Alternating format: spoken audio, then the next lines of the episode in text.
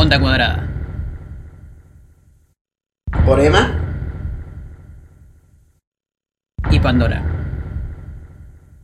Ah, hace tiempo que no hacíamos una intro de este estilo. De hecho, creo que no lo había hecho nunca.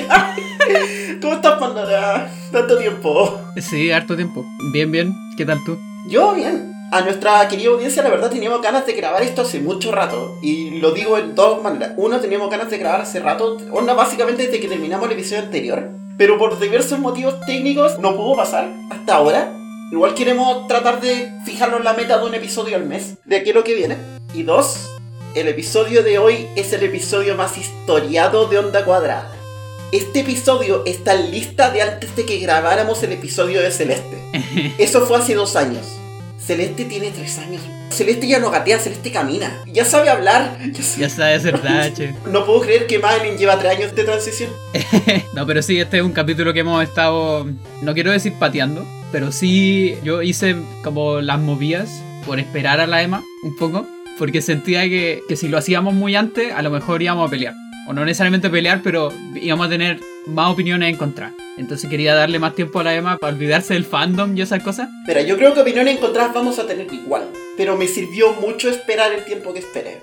Me sirvió muchísimo. Y creo que en contexto me ayudó a hacer muchas cosas. Pero ya. Hay mucha gente que a lo mejor está escuchando esto porque le llegó del autoplay, qué sé yo. Así que tenemos que decirles de qué estamos hablando. Esto es Onda Cuadrada, su podcast de música, juegos y música de juegos. A las 40 personas que ya se quedaron, bienvenidos. Y hoy vamos a hablar de Undertale. ¿Qué Undertale? Necesitamos presentar Undertale Sí, pues, para esas 40 personas que no lo conocen en el mundo. ¿Verdad? Undertale es... ¿Tú cachai esa frase cliché de juego que no se necesita presentación? Creo que esta es la primera vez en una cuadrada que tenemos un juego que no necesita presentación. Pero ya, voy a hacer el empeño. Igual hay un tema importante, igual nosotros estamos metidas en el mundo del internet. Por ejemplo, yo te garantizo que hay mucha gente que viene de mi lado, por ejemplo, que no sabe tanto de videojuegos, que conoce más de Donkey Kong y esas cosas, que de los juegos más, comillas, modernos como Undertale o, o las cosas que fueron como tópicos el año pasado, así como Cyberpunk y weas así. Como Among Us. Bueno, en mi familia nadie sabe que es Among Us. Tenéis razón. A todo esto, quiero pasar el dato. Yo no cachaba qué tanto referente cultural era Among Us hasta que tú cacháis que al lado de mi casa, así como a una cuadra, donde hay camino como al metro, hay una de esas cuestiones como que imprimen poleras, tazones, ¿cachai? Todas esas cuestiones.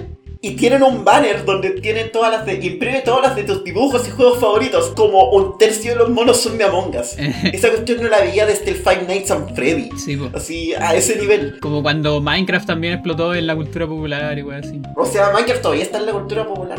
Ya bueno, y Undertale. Undertale es un RPG. Undertale es un RPG lanzado en 2015, producido en buena parte, no completamente, y de hecho en absoluto no completamente, es un mito que vamos a desmitificar en este, en este lugar, pero producido mayoritariamente por Toby Fox y Demi Chang.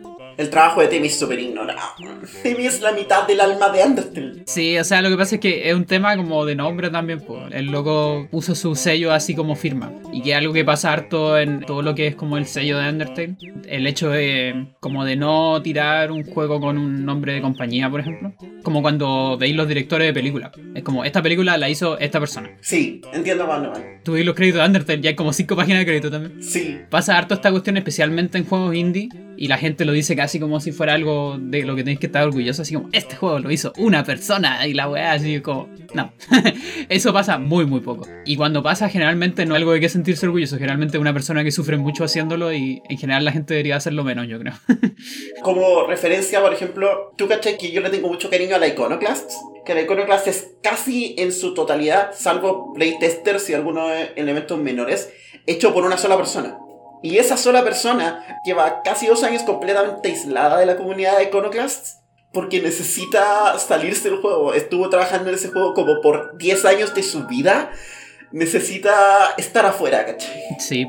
Y Iconoclast es un juego que yo adoro. Y bueno, en algún momento hablaré de ese juego, spoilers. Pero volvamos a Undertale. Undertale es un juego lanzado en septiembre del 2015 que tuvo, y esto es un detalle que no mucha gente sabe al parecer, estuvo en Kickstarter. Y yo me enteré como ayer. ¿De verdad? Sí, pues sí, así se financió. Estuvo en Kickstarter y de hecho tuvo una demo, que era básicamente como la primera parte del juego. Eh, llámese todas las ruinas, para los que han jugado el juego. Podrían ser como 20 minutos en bola, dependiendo de, de cómo lo fui. No es más de media hora. Y con esa demo y un trailer como bastante divertido, juntaron plata. Y salió el Kickstarter y con eso fueron básicamente llenando muchas cosas y agregando contenido. así como habían como metas del Kickstarter, así como agregar un jefe en tal parte. Agregar tantas canciones, agregar tantos personajes, agregar citas con personajes. ¿Cachai? Y así. Igual, si bien fue un Kickstarter exitoso, no fue un Kickstarter súper exitoso. Si pensamos como el Kickstarter del 2014, porque si te acordáis, en 2014 estaba el furor de los Kickstarter. Mighty Number 9 estaba rompiendo todos los récords de Kickstarter en ese momento. Yooka-Laylee andaba no tan lejos, ¿cachai? El Kickstarter de Undertale pasó súper piola. De hecho, mucha gente no sabe que Undertale tuvo Kickstarter. En mi opinión, yo creo que fue bastante bueno para hacer un indie, sin franquicia, digamos. A diferencia de Yoga Lily, que claro, no tiene franquicia, pero tiene como la historia del baño, ¿cachai? Y el otro, el Mighty Night, tiene toda la historia del Mega Man, ¿cachai? No, pero incluso comparado con indies como con otros indies que tuvieron Kickstarter onda Shovel Knight o Hollow Knight, también pasó súper peor el Kickstarter. Y la otra cuestión es que no está como mencionado en la historia del juego. Como que la gente te dice que Shovel Knight es un juego de Kickstarter. La gente te dice que Hollow Knight es un juego de Kickstarter. Nadie te dice que Undertale es un juego de Kickstarter. Creo que puede ser porque hay demasiada información sobre Undertale. Porque ponte yo, cuando empecé la weá, lo primero que supe era que era Kickstarter. Yo no. Es que quizá el desarrollo de Undertale está muy hundido por el fenómeno de Undertale. Yo creo. Porque esa es la cuestión que no le hemos dicho a la gente. ¿Por qué estamos hablando de un juego indie en 2015? O sea, ustedes saben que nos gustan los indies. Pero Undertale es un fenómeno. No sé cómo describirlo con una magnitud suficiente. Tiene un personaje en Smash. Sí, básicamente. Yo creo que del fenómeno podemos hablar un poco después para poder entrar en el juego derechamente tal. A lo que quiero decirle es que este es un indie muy, muy, muy grande y muy, muy, muy importante para mucha, mucha, mucha gente. Sí, eso sí. Y lo llevábamos pateando por dos años. En buena parte lo llevábamos pateando por razones mías, que probablemente voy a hablar en este momento, pero ya lo jugué, lo rejugué para este podcast. Lo tengo fresquito. Es hora de cerrar algunos capítulos. Es hora de cerrar ciclos. ¿Qué es Undertale? ¿De qué se trata? Cuéntame, Pandora. Bueno, Undertale es lo que yo llamaría un Mother-like, eh, un poco, solo un poco. Un Mother-like, para mí, lo que es, hay un videojuego RPG que se llama Mother, que es bastante antiguo, que digamos en su tiempo fue un juego para la, el Mother 1 es para la NES, ¿cierto? Sí. Digamos que fue un RPG que tuvo harto contraste con otro RPG de la misma época, mientras la mayoría de los JRPG venían un poco como en la misma parada que los, no sé, por los Dungeons and Dragons en, en Occidente, así como cosas entre medievales, mágicas, caballeros, cosas así, ¿cachai? Política. Mother se enfocó en más como cosas infantiles, también políticas, pero no políticas como de reyes y cosas así, sino que políticas así como de, no sé, po, policías, cosas así, como cómo te enfrentáis a la vida real. Y tiene un estilo bien particular, entre cómico, entre trágico, entre muy personal, por así decirlo, y más cotidiano si queréis, no tan mágico, o mágico en otro sentido. Entonces hay muchos juegos que salen como de esa vertiente, o como de esa escuela de RPG, que es lo que yo llamo los Mother-like. Y Undertale es claramente hijo de esa vertiente, como que se nota, pero de buena manera, no significa que sea una copia, nada, es una forma de hacer las cosas, por así decirlo. Yo quiero decir que de hecho es medio hijo rebelde y voy a llegar a eso un poquito más adelante. Mira, Undertale es un RPG, un role-playing hecho en Game Maker, no en RPG Maker, por un momento pensé que iba a decir RPG Maker, que se trata de tu personaje, por ahora no tiene nombre, tú le pones nombre, que cayó como en una cueva y está buscando la salida. Esa es la explicación más rápida del juego. Pero lo interesante es que esta cueva no está vacía, esta cueva está llena de monstruos. Se nos explica en el principio del juego que los monstruos fueron sellados dentro de este underworld por los humanos hace muchos siglos. Y tú eres un humano que simplemente sucede que se cayó en alguna parte y llegó a este mundo. Esa introducción parece súper convencional, hasta que llegas a uno de los momentos más importantes del juego, que es la introducción a cómo funciona el combate en un RPG, porque todos los RPGs tienen combate, ¿cierto? Y la introducción del combate está hecha por Flowey, una flor, con carita amigable, así poco menos con un emoji de sonrisa. Y música amigable. De repente la cara de Flowey se desfigura y este mundo es o comes o eres comido. E inmediatamente después alguien le pega una patada a Flowey, ¿qué estáis diciendo, weas? ya estáis diciéndolo weas, cabro chico. Claro, y ahí introducen a, a la siguiente personaje de historia. Y claro, la mecánica del juego, y lo vamos a pasar súper de pasada porque vamos a volver a la intro en un ratito, es que fue una parte de la publicidad una vez que el juego agarró fama. Es un RPG donde puedes no matar nada. Es un RPG donde tienes la posibilidad de usar herramientas que no son el combate de un RPG para salir de combates de RPG. Eso es como el gran twist del juego. Es algo que muy pocos RPGs hacen. Ningún Mother lo había hecho, por ejemplo. Y lo sé, estoy jugando Mother 3. Mother tenía algunos acercamientos en eso. El, el hecho de que la mayoría de las peleas en Mother no terminan venciendo al enemigo, sino que con que el enemigo se vuelve tame, que ¿cómo se dice? Como que quedaste en buena después de la pelea, ¿cachai? Se pacificó. Porque también en, en Mother muchas de las peleas son como contra adultos, ¿cachai? Cosas así. Contra los pacos. Claro, matar a los pacos. Contra el Ku Klux Klan. Acá contra los Red.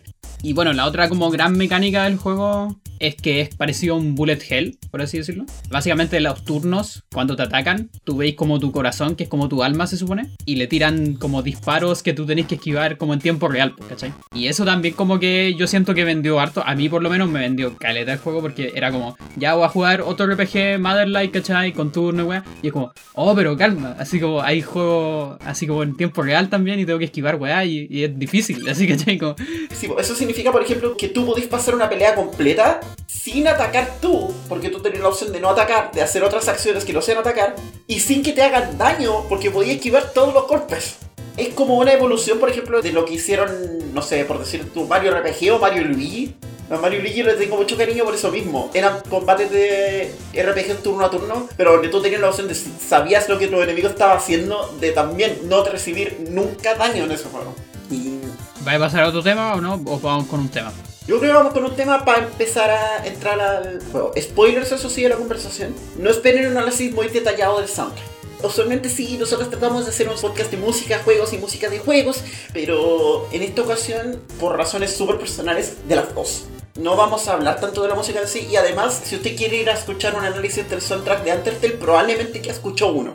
Y si no, hay como 40, vaya, vaya elija el que quiera. Hay como 40 en español, deben haber como cientos en inglés. Claro, en el idioma que queráis. Y eh, segundo aviso, spoilers de Undertale, de aquí en adelante. Ah, claramente. Vamos con... ¿Qué tema? ¿Va un trozo? Ya. Vamos a entrar súper tarde en el juego, si esta cuestión es como pasar el primer tercio. Sí, no importa. Ok, del soundtrack de Undertale, por Toy Fox, Von.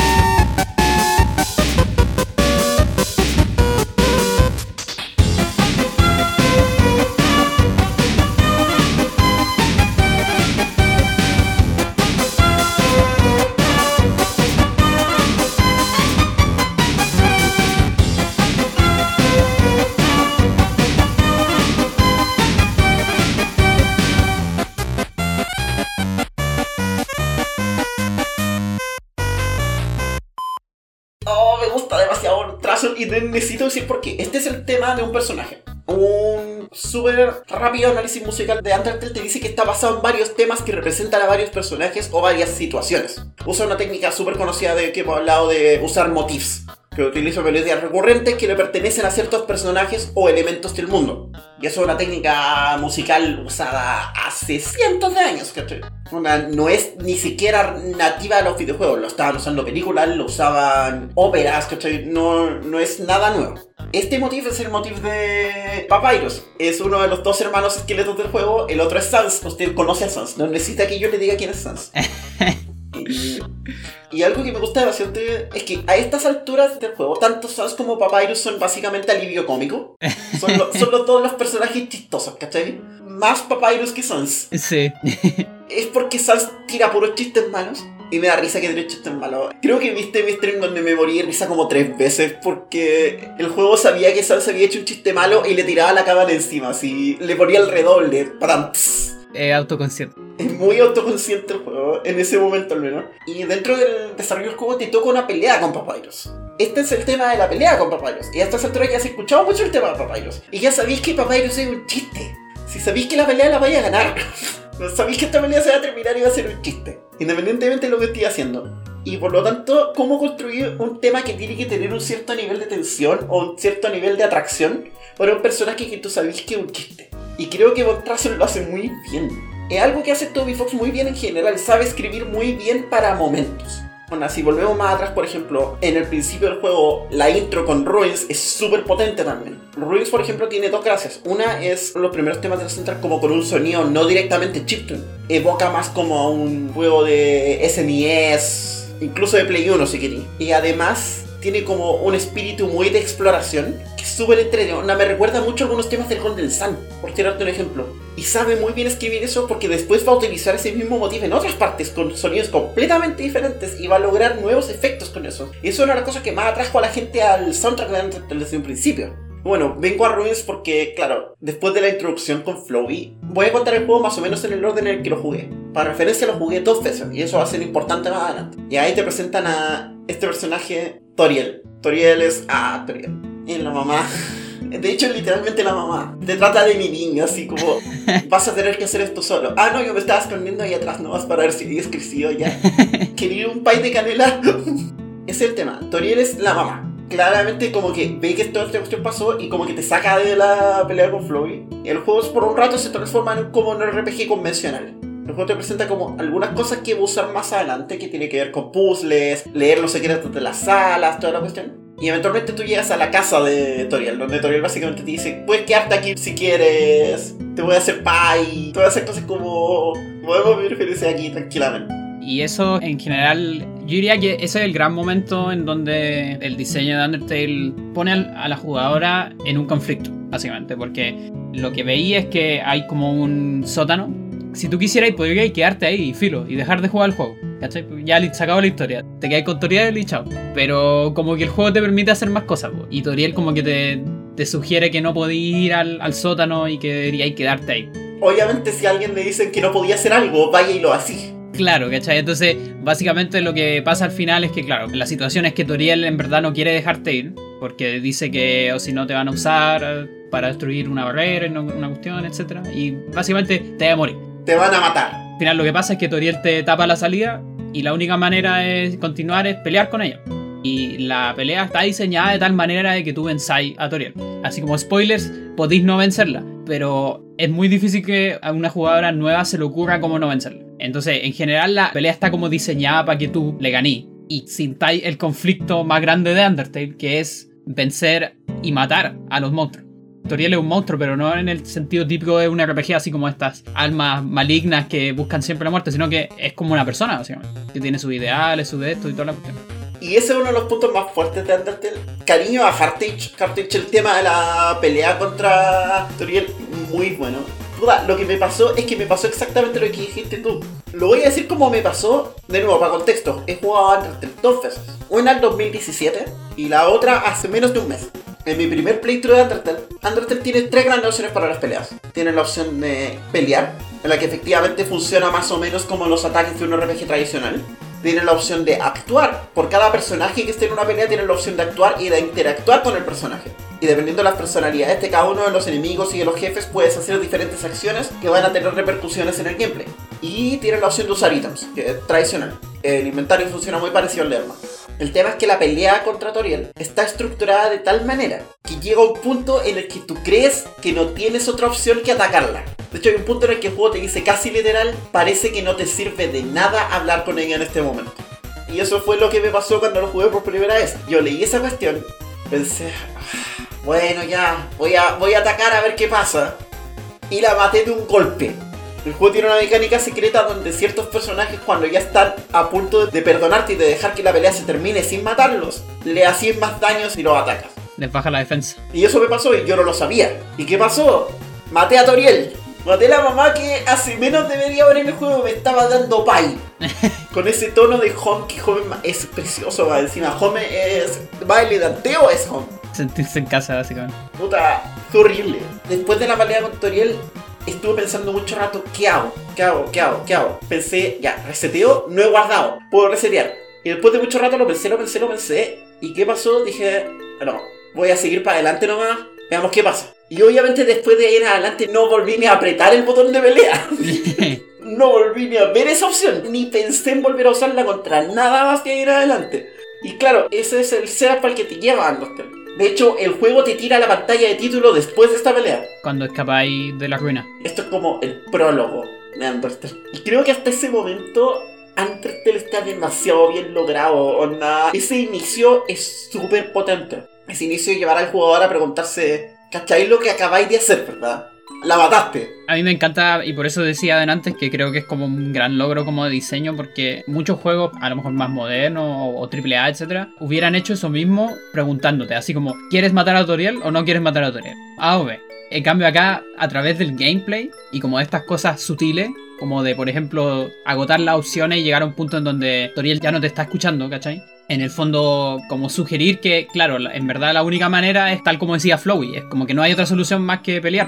Y tú decís, a lo mejor si sigo peleando, a lo mejor va a llegar un momento en donde igual la pelea se va a parar. O la voy a derrotar, pero no la voy a matar, ¿cachai? O le voy a hacer un poquito de daño nomás a ver qué pasa. Y después el juego juega contigo y hace esa weá que le baja la defensa, ¿cachai? Todo eso está muy, muy, muy bien diseñado, yo encuentro. Y en general Undertale tiene un montón de esas cosas. Tiene muchas, muchas cosas que hace por detrás. Bueno, esto es algo en general para videojuegos, como nota al pie. Los videojuegos siempre están haciendo cosas por detrás que uno no sabe. Y no me refiero solamente al código que se corre, me refiero a cosas de diseño. Hay un montón de detalles que nunca se le dicen a la jugadora. Y eso se hace porque siento que yo, mientras menos se le diga esas cosas y más se sientan esas cosas, mejor es el diseño, al menos para mí. Hay un thread súper bueno que hizo Maddie Thorson sobre el game feel, que es esto mismo de estar hablando. En particular en el caso del diseño celeste. Por ejemplo, ¿sabéis que Celeste tiene corrección de esquina? Sí, Celeste tiene como 8000 correcciones en movimiento y en píxeles y es palpico. ¿Y por qué? Porque, por ejemplo, si Celeste no tuviera corrección de esquina, tú si estás en una esquina, el juego te va a parar nomás porque pared. Pero eso sería súper frustrante para el jugador. Sobre todo si el juego quiere poner más adelante pasillos estrechos donde tenéis que hacer dash como en, lugares específicos. Eso sería horriblemente frustrante. Entonces, ¿qué tiene que hacer el juego? El juego miente un poquito. Si hiciste dash en una esquina, no te va a hacer chocar con la esquina. Te va a levantar o te va a mover para abajo en la esquina. De manera que se sienta como el movimiento que querías hacer. No necesariamente como lo que el juego lee un montón del diseño de juego y un montón en verdad del arte es mentirte lo suficiente para que te creas la ilusión. Y Undertale juega mucho, muchísimo con eso mismo, con ese teatro de mantener la ilusión de un juego. Y eso es una de las cosas que hace Undertale súper bien. Y es una de las primeras lecturas que podía hacer Undertale además. Temáticamente, dentro de lo que significa esta pelea, Undertale te presenta esa coyuntura de la filosofía de Flowey de este mundo o matas o te van a matar Versus lo que te enseñó Toriel el juego, que era que podías hacer las cosas sin atacar a nadie. La pelea con el Nami es demasiado graciosa. Así como, e intenta hablarle a este, a este bonito. ah, funcionó. y claro, y esa dicotomía, ¿qué pasa? El jugador llega a ese momento en el que siente que lo único que le queda es atacar, matáis a Toriel. Y le pasa a muchos jugadores lo que me pasó a mí. Y dije, no voy a apretar el botón de pelea nunca más. Y de hecho no lo apreté nunca más. es cuático porque me va a pegar una larga, pero incluso pensaron en las jugadoras que, por ejemplo, tú decías así como reseteo. Y hay gente que resetea, aunque no grabé, y se reseteáis, Flowey te dice, al parecer quisiste cambiar las cosas, pero nosotros sabemos lo que tú hiciste. ¡Cobarde! ¿Cachai? Entonces, como, oh, ¿qué? ¿Cachai? Como que el juego te lee muy bien. Y tiene un montón de esas cosas. Hay ciertos personajes que, como que rompen harto, como con la cuarta pared y esas cosas. Pero yo siento que lo hace de buena manera, no, no es como tan. Quizá que tanto Undertale rompe la cuarta pared también es una cuestión que está medio memificada a estas alturas. No pasa tanto como la gente dice que pasa. Lo que más siento que hace es el hecho de que juega harto con conceptos de videojuegos así como con el concepto de grabar, de subir de nivel, ¿cachai? Esas cosas, entre sátira y etcétera. Como que en el fondo juega con elementos que no son del juego, pues, sino que son del jugador. Son del metajuego. Todas nosotras estamos familiarizadas con esos conceptos de todos los RPG y de la historia de los videojuegos. Con los niveles, con subir de nivel, con pelear, todas esas cosas. Con grabar. Y Undertale como que agarra todas esas cosas y como que las juega con esas cosas, por así decirlo. Y son cosas que solo funcionan en el contexto en el que nosotras vivimos en el fondo Undertale no funciona sin toda la historia que hay delante, de RPGs particularmente. Undertale no puede existir, no sé, para la Nintendo. Sí, po. Porque ahí no existía toda esa historia de la cual burlarse o modificar. Ni siquiera para Super. Bueno, después de esa sección, y aquí algo que hace súper bien Undertale con el flujo, es te pone a Sans y Papyrus al tiro. No, como que para bajarte la tensión de lo que acabáis de hacer, como que el juego te distrae por mucho rato y llegáis después como a toda la sección de las pelotas de nieve, que es súper entrete. Y con la música relajada Snowy. Sí, es que esa música está muy bien hecha. Todo sonido súper estereotípico de pueblito nevado. Onda, yo me acordé, por ejemplo, cuando estábamos repasando hasta el soundtrack de Last Run Legacy, me acordé, así. Navidad. De todos los soundtracks que tienen como tema de nieve genérico 4000. Eso. Y llegáis al pueblito de Snowden, que es un pueblito de monstruos. Y que un pueblito como de Navidad, pero obviamente los monstruos no tienen Navidad. De hecho, tienen un árbol de Navidad y tienen una excusa súper buena de por qué tienen un árbol de Navidad. y pasa una de las escenas más graciosas del juego que es la pelea con Papyrus y después la cita con Papyrus. La cita con Papyrus en la raja. Pero sí, básicamente Papyrus es... Bueno, todo esto así como nota al pie para la gente que no cacha. Sans y Papyrus son dos fonts Tipografía. tipografía, claro, y que son como las más meme, por así decirlo, como en el internet. Así como que todos huevean que si usáis Sans está mal. No Es sé que- por qué la que- odian tanto. es que no es- Papyrus es la segunda. Es que no es solo Sans, es Comic Sans, ese es el chiste. Y por eso Sans hace tantos chistes, porque es un cómico. Comic Sans. Y no solo eso, el diálogo de ellos en el juego está escrito en esas fuentes. Al contrario de todos los demás personajes del juego que usan una fuente genérica. El diálogo de Sans está escrito en Comic Sans y el diálogo de Papyrus está escrito en Papyrus. Sí, sí. Y el diálogo de Gaster está escrito en Windix, pero ya, eso fue, fue. Ya no importa. Y básicamente Papyrus es parte de como de los caballeros de... La Guardia Real. Claro. Entonces Papyrus, una de sus tareas es capturar a los humanos que vienen al mundo de los monstruos. Pero también lo que encontráis es que Papyrus es como un weón como súper buena onda, ¿cachai? Entonces como que Papyrus lo único que quiere es como jugar contigo casi. Y como que se las da como de, de duro, ¿cachai? No, y además no tiene muchos palitos para el puente. Como que. Lo más bacán de eso es que se nota en la música. Y tal como tú decías, se nota en su música de jefe, la que escuchamos delante, Bones Trosser. Y que a ti en particular te recordó a un personaje de Gay Story. Me recordó mucho Balrog, es que es como una versión aún más enfocada de Balrog. Porque algo que yo decía que me gustaba mucho el tema de Balrog es que el tema de Balrog tiene dos mitades. Una que es como la versión como de jefe chistoso, así como inofensivo, y después tiene una mitad mucho más agresor. Y eso lo hacen súper bien casi todas las versiones buenas del soundtrack de Cave Story, reconocer que ese tema tiene dos partes. Algo que me gusta mucho de Voltrazor y del tema de Papyrus en general es que hizo que a Pixel le tomó hacer en dos partes, Toby Fox es capaz de hacerlo en una. Algo que yo necesito decir aquí es que Toby Fox es un genio. Esto lo digo, es súper en buena y también lo puedo decir en mala. claro. Porque le puede jugar en contra, pero cuando se trata de arreglar música, el loco tiene ese talento. Es súper capaz de escribir la música de la forma que él desea para lograr una cuestión específica. Sí, sí. Por eso, por ejemplo, esta review no puede ser del soundtrack completo, porque el soundtrack tiene muchos momentos que son muy importantes. Y tiene mucha música que está hecha para funcionar de fondo nomás. Una- y esto no es malo. Hay muchos soundtracks que funcionan así. Onda, no todos los soundtracks tienen que ser cada tema inolvidable, ¿cachai? Pero lo que importa aquí es los momentos específicos. Toby Fox escribe para momentos. ¿Qué pasa en ese momento ya? Llegaste toda la parte de Papyrus, como que la cita, ya, ya, ya, como que se te olvidó lo que pasó recién, ¿cachai? Y lográis cómo irte del pueblo sin que te, sin que te pase nada. Y llegamos al siguiente momento, que yo creo que introduzcámoslo con el tema. Exactamente, porque ahí viene un gran giro. Sí, Yo adoro este tema, yo lo pedí. es bacán. Vamos con del soundtrack de Undertale por Toby Fox, Waterfall.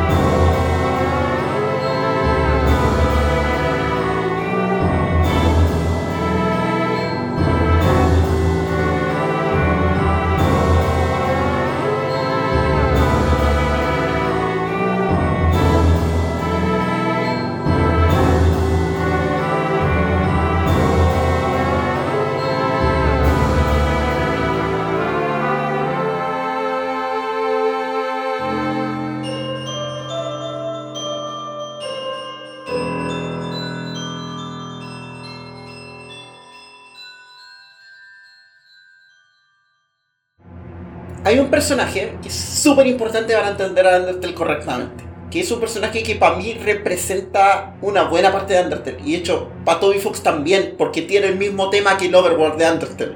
Ese personaje es Undyne, que es la jefa de la Guardia Real. Y tú por mucho rato en el juego no la ves. No sabes quién es. Te hablan de ella nomás. Y la primera vez que la ves, solo ves su silueta. Y ves como una silueta así como de un caballero, así como en armadura completa, así como caballero medieval casi. Sí, pues de hecho es interesante eso porque ni siquiera te dicen que es mujer, te dicen solamente que es Undyne. Sí. Es como un ser en una, en una armadura nomás. Y después llega ahí a toda la parte de Waterfall. Y en Waterfall como que el juego aterriza todo lo que está pasando. Porque ya te habían presentado toda la idea del juego. Y el juego te empieza a decir lentamente qué es lo que pasó. Hay una súper buena metáfora que tiene que ver con la humanidad. En resumen, el juego te recalca que los monstruos, dentro de su mitología de mundo, no tienen almas. Los monstruos mueren y polvo se convertirán. Pero los humanos tienen almas y tienen lo que ellos llaman determinación. Los humanos pueden volver y muchas veces volverán. Y hay como una especie de profecía de que alguna vez un humano cayó en este mundo y va a tener efectos sobre este mundo. Y onda, esa profecía es claramente una alusión al jugador. Y dado el contexto de que estamos entendiendo de que el juego te está hablando de que los monstruos no tienen alma, pero los humanos sí, pero dependiendo de las secciones del jugador tú puedes discutir esa afirmación. Claramente hay una metáfora sobre la humanidad. Igual yo creo que es lo que menos le interesa a Undertale. Onda. Esta idea sería buena, pero creo que Undertale no se quema tanto con ella como creemos. Ese meme de regalarle Undertale al Papa no funciona porque yo creo que leer Undertale por eso es una lectura súper por encima. Spoiler, sí le regalaron Undertale al Papa. But it's just a theory. A game theory. sé. Game Theory le ha hecho tanto daño a la discusión de juegos, pero Oh, sí. MadPad ha caído en un paquete. como los poderosos caen. La cagó así, güey. El tema es, yo creo que esa lectura de Undertale está como súper por encima, pero algo que el juego está tratando de hacer es meterte en un entorno diferente. Y lo que me pasa a mí por lo menos es que yo creo que acá se acaba la farsa. Es como ese momento en el que ya, ya hice todo lo que tenía que hacer de Mother, ya hice todas las cuestiones así como para que me agarre la prensa. Ahora quiero jugar yo. Ahora quiero poner mis cartas sobre la mesa. Y creo que ese es el momento donde el juego logra mejor empezar a poner sus propias cartas sobre la mesa. Y esas cartas están simbolizadas en Undyne, ¿cachai? En todo lo que pasa alrededor de ella, en esa introducción a lo Terminator. Sí, con esa música brígida. Undyne te va a pillar y Undyne te va a matar. Porque eso es lo que tú crees que en este momento va a pasar en el juego. Te da todo el contraste con lo de antes, porque delante lo que tuviste, ponte con, ya, con Toriel, era como esta como dicotomía entre la figura como materna y el hecho como más determinada de, de tenerte, derechamente tal. Pero igual sigue siendo un poco materno, ¿cachai? O sea, por ejemplo, es como esta metáfora de la madre que no quiere dejar ir a su hijo. Entonces igual puede ser leído desde el cariño, ¿cachai? Después tenéis estos personajes como cómicos, etc. Pero aquí, claro, llegáis justamente, como tú decís, a esta figura como Terminator. Y aparte llegáis a este lugar como desolado de Waterfall. Que venís de Snowdin, que es un lugar poblado, bonito, Navidad, toda la wea. A un lugar que es básicamente casi un basurero. De hecho, hay una parte que es derechamente un basurero. Así como en el río. Y en general es un lugar como bien tranquilo, pero que se nota como un poquito desolado en, en alguna manera. Y mucho más oscuro.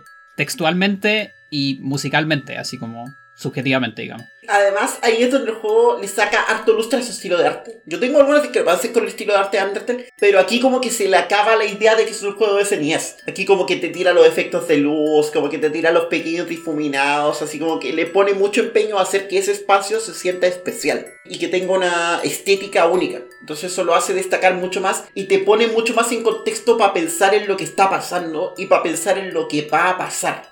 Y finalmente te enfrentas a Undyne. Y Undyne, yo también creo que es uno de esos personajes que la mayoría de las jugadoras mata. Porque te va a matar, pues, ¿cachai? Onda, eh, a diferencia de Papyrus, que como que igual sigue siendo buena onda y como que Papyrus la pelea se termina sola, ¿cachai? Si es que te demoráis mucho, por ejemplo. A mí me pasó eso con Papyrus. Yo me demoré mucho en matarlo. Estaba peleando normalmente, pero de repente la pelea se acabó. Papyrus como que llegó un momento en la pelea y dice, ah, me aburrí, vamos a tomar algo así como, Sí, vamos a comer. en verdad me caí bien, así como... No te quiero matar, ya. ¿Para qué? Ni siquiera me acuerdo para qué. Me la arreglo con Undyne después. Porque claro, es el tema. Papyrus le responde a Undyne. De hecho, Undyne sabe que tú andas en este mundo porque Papyrus le dijo. Claro, y es chori porque el tema de Undyne es básicamente Waterfall, pero mucho más rápido y con una instrumentación un poco distinta. Y con algunas escalas distintas también. Yo de nuevo creo que esto tiene mucho sentido. Undyne representa el mundo de Undertale, representa la esperanza para muchos, porque mucha gente la ve como a ella como ella es un héroe dentro de su universo. Por lo tanto, para mí tiene sentido que tiene la música que representa a todo el mundo. Porque el motif de Waterfall también es el motif de Ruins, que se usó mucho anteriormente. Por lo tanto, para mí tiene mucho sentido que, obvio, si ella es la protagonista de los monstruos, ¿cachai? Y de hecho, dependiendo de lo que esté pasando en el juego, en ese momento ya puede ser literal la protagonista. Pero eso lo vamos a contar más adelante.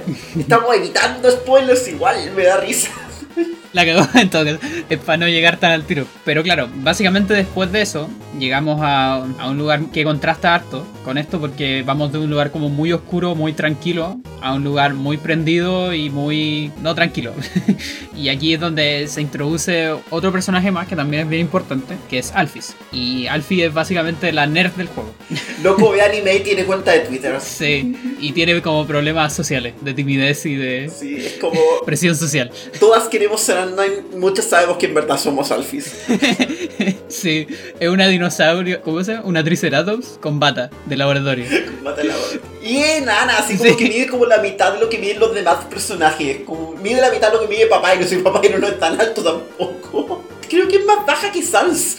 De andar por ahí, sí, probablemente. Y te presenta que ella es como la cabeza del equipo científico del reino. Claro, de hecho tú llegáis como al laboratorio y de repente ves que una cámara te está siguiendo. Sí. Ella estaba monitoreando todos tus movimientos. Porque ellos saben que un humano eventualmente va a llegar. Por lo que dijimos hace rato, el juego te presentó que hay una especie de profecía. Y te ha estado monitoreando. Y ella ve mucho anime. Y por lo tanto se entusiasma con esto de ver series. Alphys tendría un podcast, weón. Alphys tendría un podcast reseñando así como, como series, weón. Un canal de YouTube. No, un podcast. ¿Tú crees que Alphys tiene ganas de mostrar su cara? No, tiene un podcast. Sería VTuber. ¡Oh! VTuber con un modelo 3D de Mew Mew 2. ¡Oh, No, de Mew Mew 1, sin Mew Mew 2, hermano. No, no me la chucha. Ya presento la próxima parte. La Eva se está yendo, se está retirando del podcast. Sigue tú.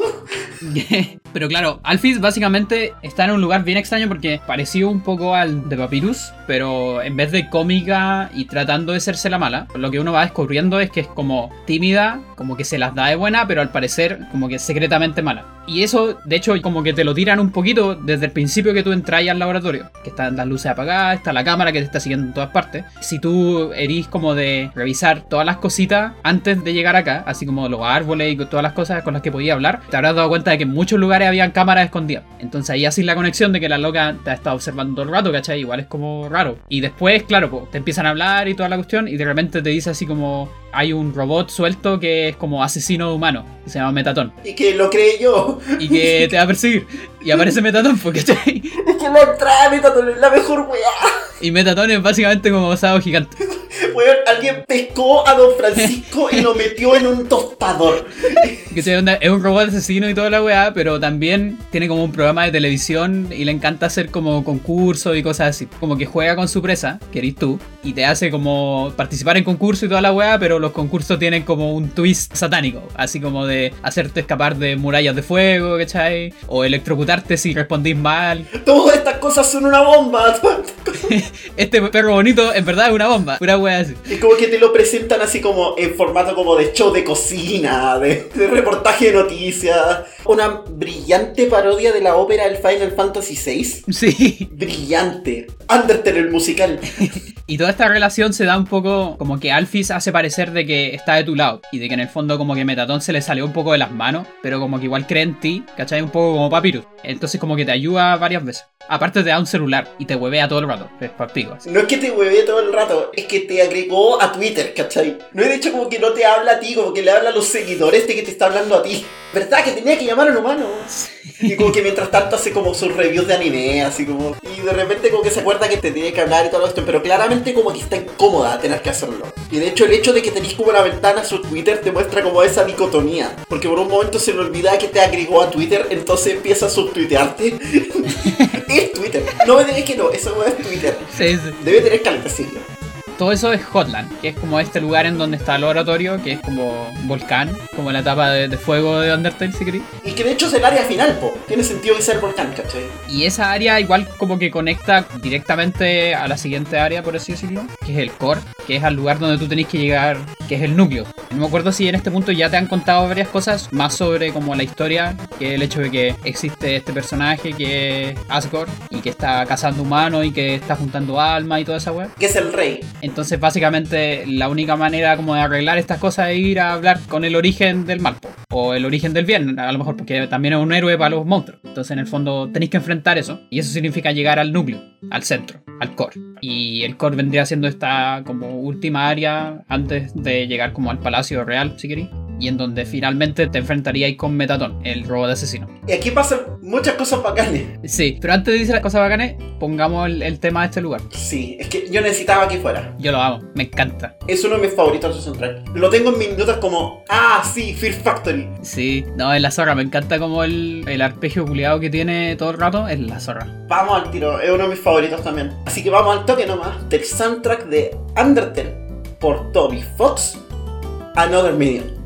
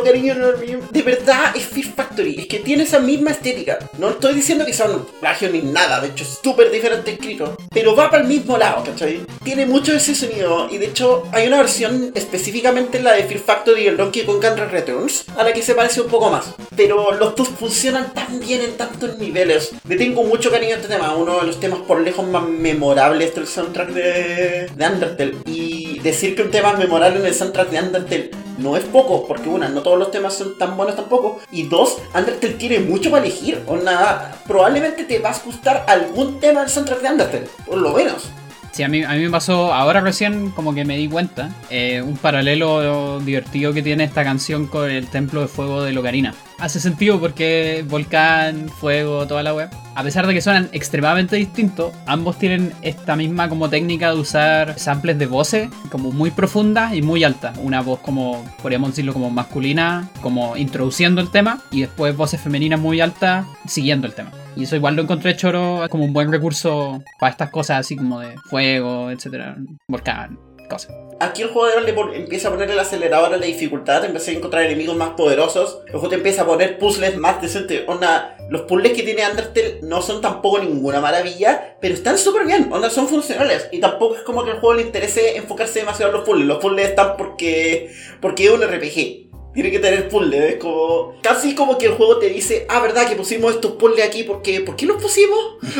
Pero sí, en Hotland hay algunos de estos puzzles que tú como que de repente tenéis que decir así como, a ver, espérate, ¿cómo se hace esta cuestión? Parar así como y confundirte un poco, ¿cachai? Como sin quedarte pegado a lo mejor. Pero claro, antes de esto como que la mayoría no son tan así. Y el juego hace súper bien la pega de darle eso como lo justo y necesario. Una- las cosas que están en el juego en general están el tiempo que tienen que estar. Porque es súper fácil cuando eres un desarrollador indie engolosinarte con lo que estáis haciendo y como ponerle demasiado, ¿cachai? Y onda, eso de repente funciona. Pero eso funciona mejor cuando entiendes el foco de lo que estáis haciendo. Si no es el foco, no vale la pena meterle tanto esfuerzo a un área si no la vais a usar tanto. Y si de repente te da con que la tenéis que usar sí o sí porque le pusiste tanto empeño, de repente te queda un juego que es peor. Y algo que le pasa al Undertale es que Undertale se las arregla de una manera para evitar sobreusar ciertas cosas. Porque las usan lo justito necesario, lo suficientemente espaciado. Por ejemplo, los puzzles que ves en Hotland, los ves una sola vez en el juego. En Hotland. No los ves nunca más. Hay una sola parte en el juego donde los volví a usar y los ves como por una vez.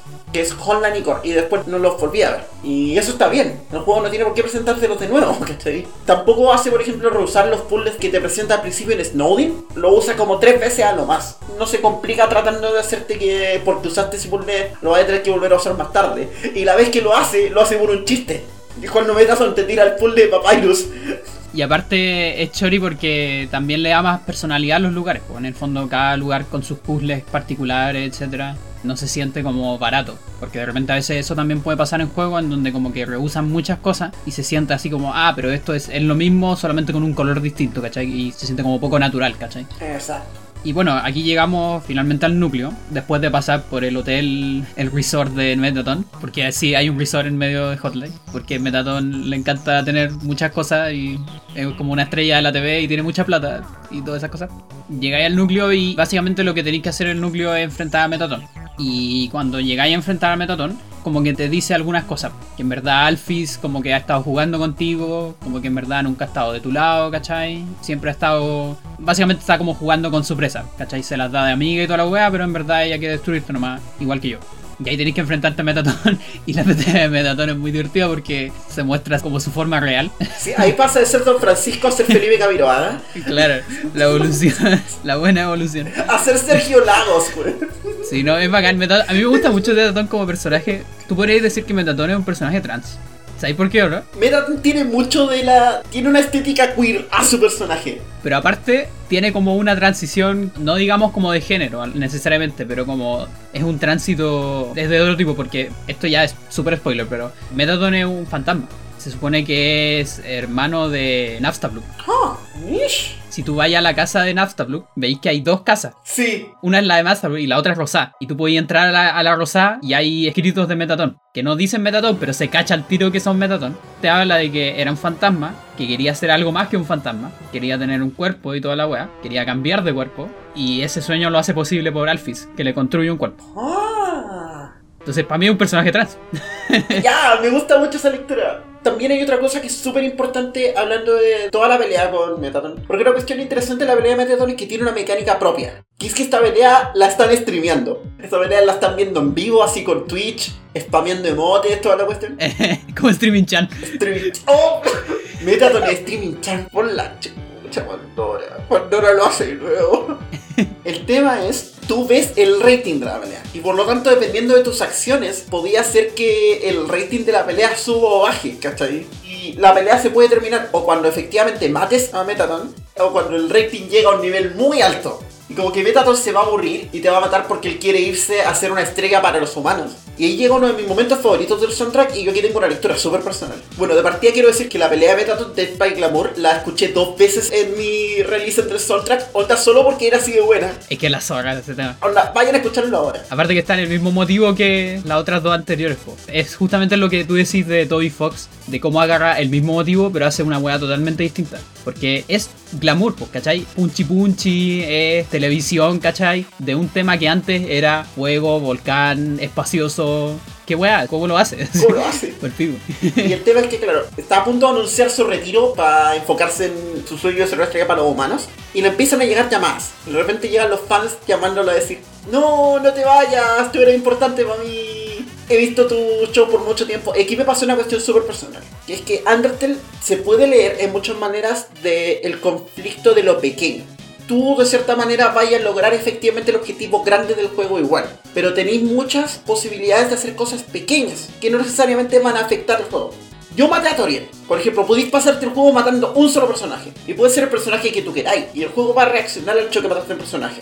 Y que mataste un personaje específico. Pero son cosas que en el contexto del juego grande son pequeñas. Al final del juego igual vas a llegar a la pelea con Asgore igual algo va a pasar ahí y al final la decisión grande va a ser lo que pase ahí, no lo que pase en el resto del juego. O al menos eso es lo que el juego te está diciendo en este momento. Y lo que me pasó es que me pasé un rollo de que Metaton se da cuenta de su importancia para el mundo de los monstruos que no la tenía hasta que se enfrentó contigo. No se daba cuenta de su propio poder dentro de ese mundo. Quería poder en otro mundo, pero ya tiene poder en un mundo mucho más grande y que para él a lo mejor puede ser mucho más importante. ¿Te acordás cuando hablábamos en el episodio de Valhalla o en otros episodios de este podcast del poder de lo pequeño? De lo mucho que podemos hacer dentro de un mundo pequeño. Iba a decir lo mismo, sí lo que me pasa con el arco de Metaton es que Metaton se da cuenta que él no necesita ser una estrella muy grande, que a lo mejor solo le basta dejar un impacto en el lugar que tiene a mano. Y de paso darse cuenta que solo con el esfuerzo que ha hecho por los demás les ha dado una mejor vida,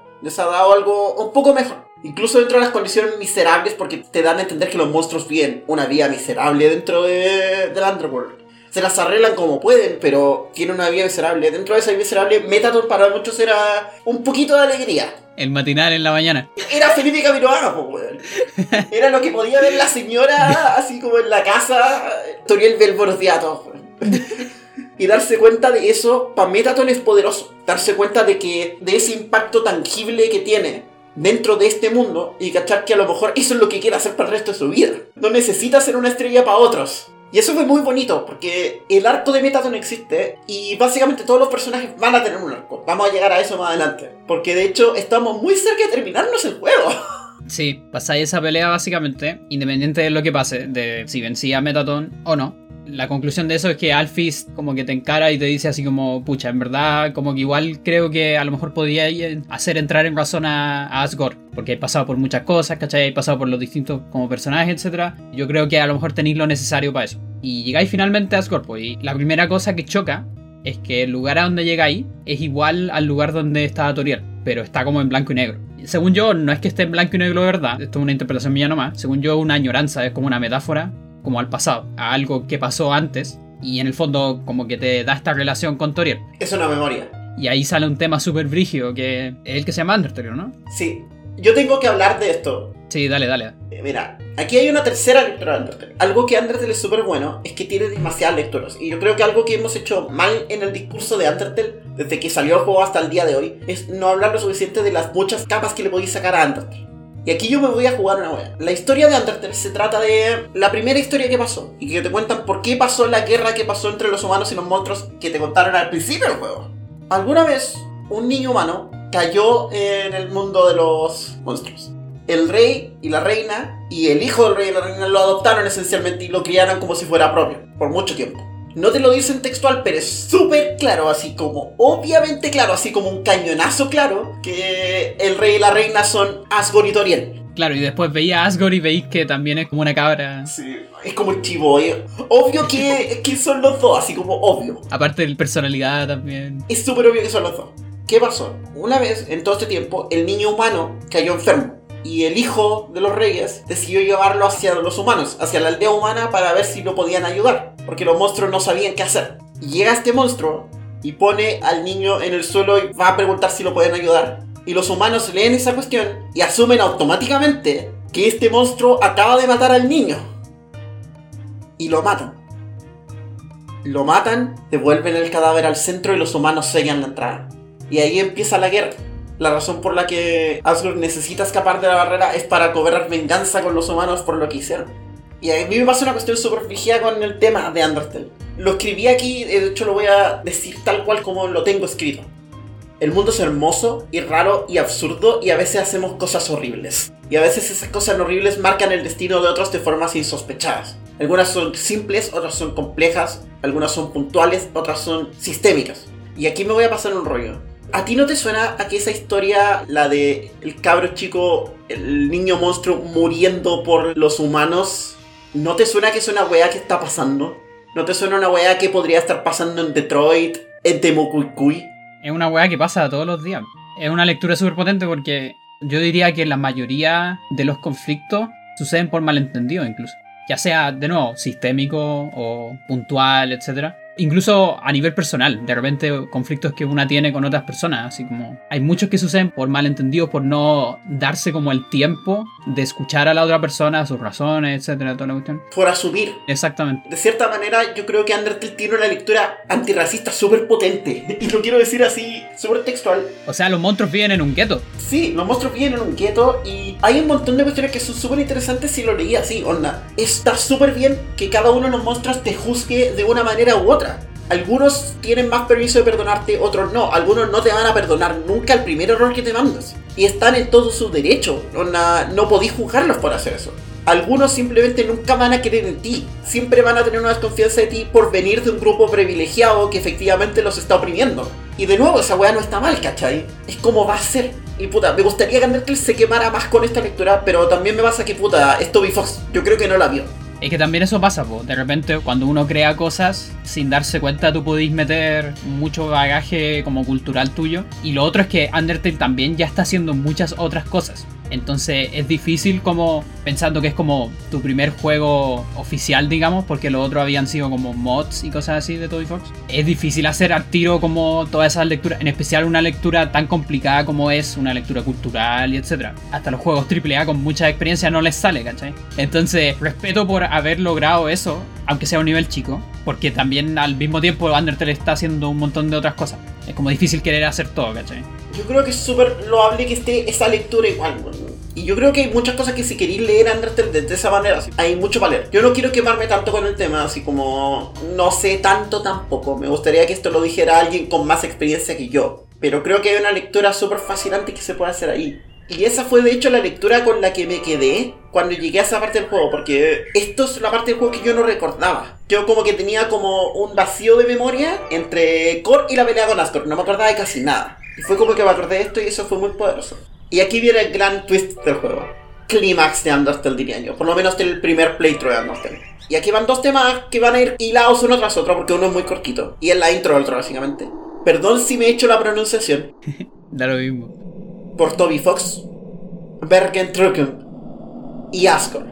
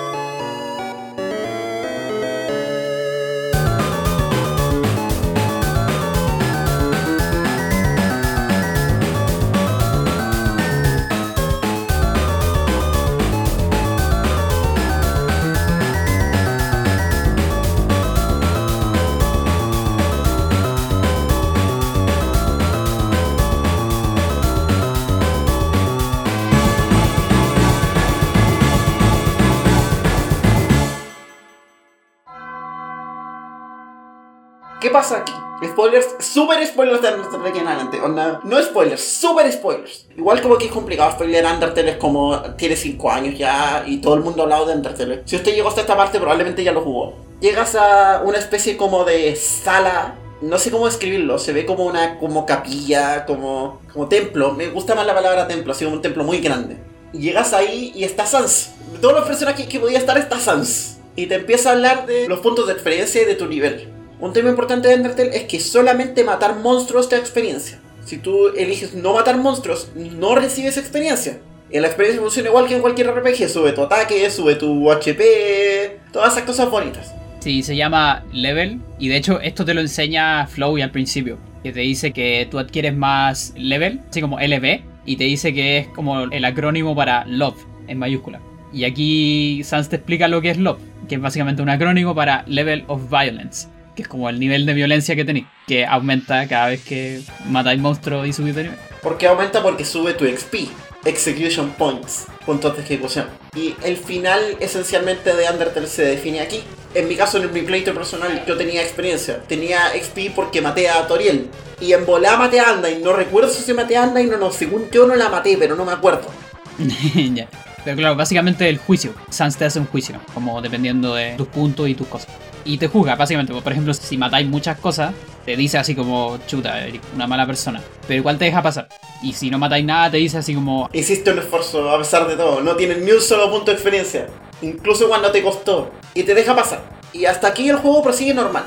De hecho, independientemente del juicio que te haga Sans en este momento, vas a llegar a la siguiente pelea, que es la pelea con Asgore, que está musicalizada con el track que acabamos de escuchar. Y algo cuático de esta pelea es que lo primero que hace Asgore en esta pelea es atacar la opción de salir de la pelea.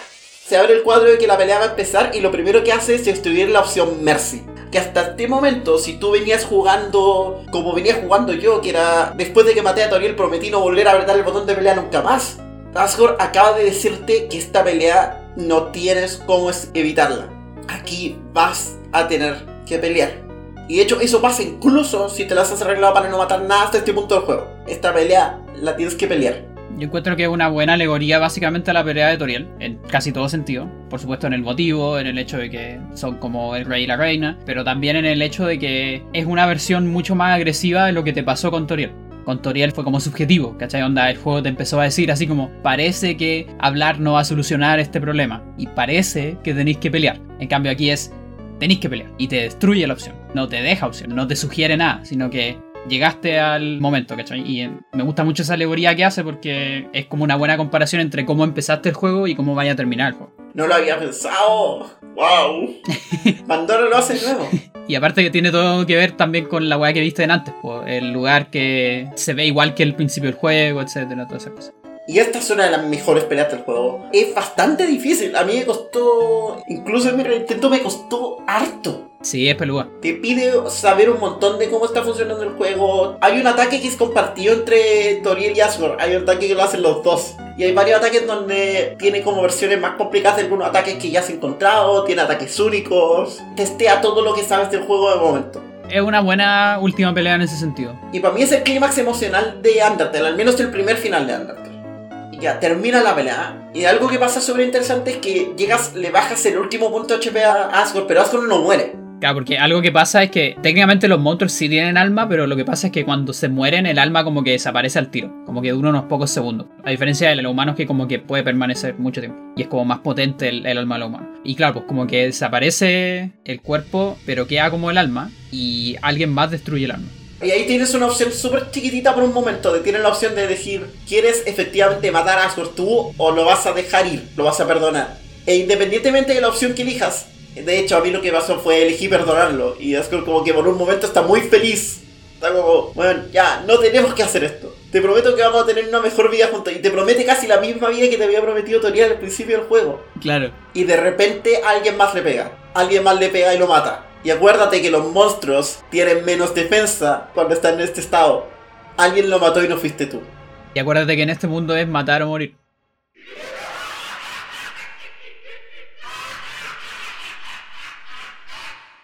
Y vuelve Flowey. Y esta es una de las cosas con las que yo tengo más reparo, o por lo menos tuve más reparo en la primera vez que jugué el juego.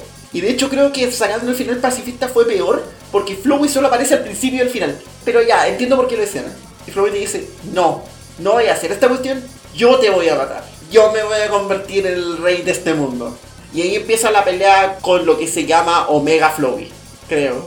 Ese Flowey, como que se ve rarísimo. Es súper extraño, pero a mí me gusta esta pelea. Lo que pasa es que tú aquí todavía no cacháis mucho qué es Flowey. Podemos decir que es como un personaje simplemente que está buscando poder. Pero claro, siento que esta pelea, al menos como está hecha acá, en esta parte, como sin contexto, a mí me gusta mucho porque siento que es muy. son como puras emociones.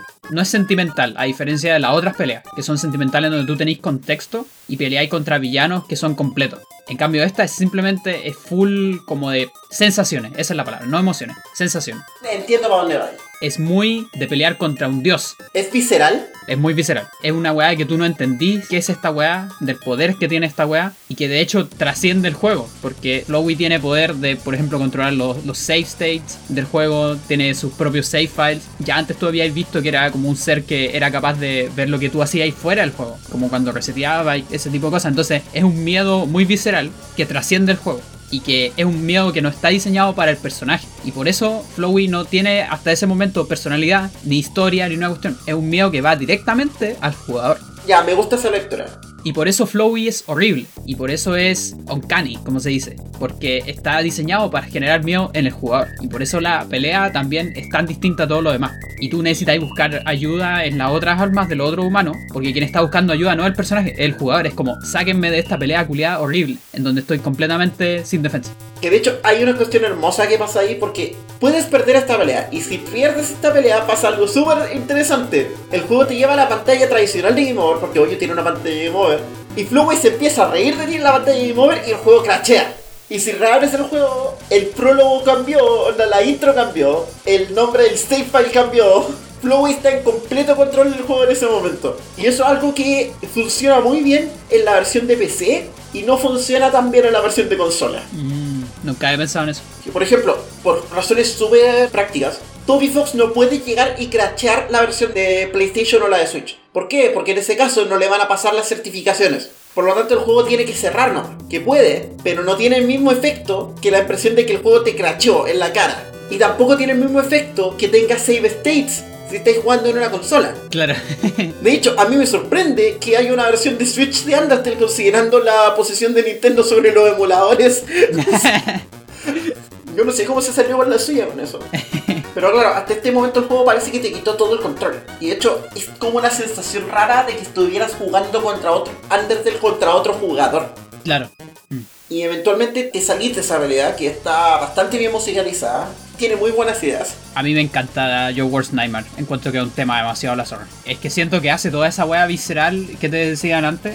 Y como de la tensión brigia. Yo estaba pal pico jugando esa pelea porque está muy estresada, pero como de buena manera, ¿cachai? Como el estrés que no sé, pues que te da Mirror Temple en Celeste, ¿cachai? Weas de ese tipo. Como ese tipo de estrés. De esto es horrible, esto es estresante, pero estoy tan metida en la wea, ¿cachai? Que es bacán. Que después termináis así, agitada y toda la wea. A mí me generó esa wea y más encima tiene unos contrastes súper vigios cuando las almas te empiezan a ayudar. Tiene unos temas como cortitos, versiones de la canción de Flow y hay unos que son súper cuáticos, hay uno que tiene un bajo absurdo muy muy la y como que te da como esta sensación de que cada alma tiene como su propio estilo. Es bacán, a mí me encanta. Yo la amo. Hay mucho bien hecho en esa pelea y bueno, eventualmente ganáis la pelea, como con la ayuda de las otras almas, que es una cuestión muy Earthbound. Esta pelea es la pelea con Jaigas del juego, ¿cachai? Sí, sí, caiga. Tenéis que rezar para pasarla. Sí, de hecho, esencialmente rezáis para pasarla. sí, pedir ayuda. Claro, llegáis al final, a lo que se llama el final neutral. De hecho, esto va a pasar siempre. Y como que te muestran las consecuencias de las cosas que pasaron. Como que llegaba este personaje así, oye, ¿por qué este otro está de vacaciones por tanto tiempo? Como que no lo he visto. Nadie le quiere decir que se murió. Ahora nos gobierna este tipo. Básicamente lo que pasó es que tú saliste y llegaste al mundo real, pero los monstruos igual quedaron atrapados. Claro, y tú todavía tenías el teléfono. Entonces te llama a Sans. Y bueno, en el fondo es como un mensaje, ni siquiera es como que te esté llamando, ¿cachai? Es como un mensaje así como de voz o etc. Porque tú no le respondís, de hecho. Y no se da como a entender que está hablando contigo, en vivo, digamos. Y Sans en el fondo te cuenta así como cómo han ido las cosas y todas estas cosas. Y te da distintos mensajes dependiendo de las cosas que tú hiciste en el juego. Y ahí es donde tú podréis decir que cualquier persona que, por ejemplo, quien no ha mirado cosas de internet, perfectamente el juego termina ahí. No tenéis muchas pistas necesariamente de que hay más finales o hay más cosas. De hecho, la pista solamente te la dan si perdonáis a Flow al final. Yo, por ejemplo, yo no perdoné a Flow al final porque yo estaba para la cagada después de la pelea culiado. Yo dije, ah, monstruo culiado, y me la pité. Yo sabía que había más finales porque internet, pero si empezás el juego no te dicen nada. En cambio, si perdonáis a Flowey, Flowey te da pistas sobre el otro final. De hecho, como que Flowey como que gana, ¿por qué chucha me perdonaste? Claro, y te dice así como, a lo mejor si, si no matáis a nadie y completáis muchas cosas, podríamos encontrar un final mejor o algo así. Y una cuestión que es súper interesante porque yo lo voy a hacer. Yo maté a Flowey en mi primer playthrough. También. De hecho, me quedó en la cara como que maté a Flowey y Flowey me miró así como, sabía que podía ir. Es como muy Star Wars esa weá de que casi como que Flowey está contenta de que lo mataste. Que es una weá muy Star Wars. ¿Te acordás que el final de las Star Wars es Mátame? Si sabemos que si conduces por el odio, al final todo esto se va a mantener. Exactamente. De las queda y es el final pacifista del arco de Star Wars. ok. ¿Es un nuevo cuadro en el bingo? Apúrrense de hacer nueva trilogía. Lo que necesitamos es nuevos arcos. ¿Cachai? Necesitamos un arco de Star Wars, arco genocida.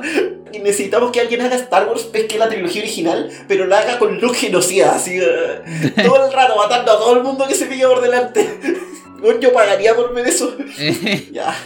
Pero sí, aquí como que básicamente tu experiencia de Undertale puede terminar perfectamente y en verdad está bien.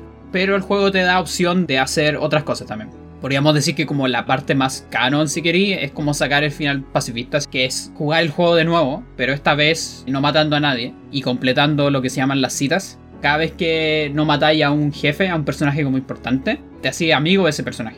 Entonces podéis tener como una comilla cita con ese personaje, es como un hangout. Claro, para volverte más amigos, ¿cachai? Como conocerlo más, ¿cachai? Y, todo y de hecho, en el caso literal de Papyrus, es una cita, literal. Porque Papyrus crees que le gustas, ¿cachai? Para esto sirve mucho contexto la introducción en Afterlook, porque en Afterlook es esencialmente el tutorial de las citas de Undertale. Claro.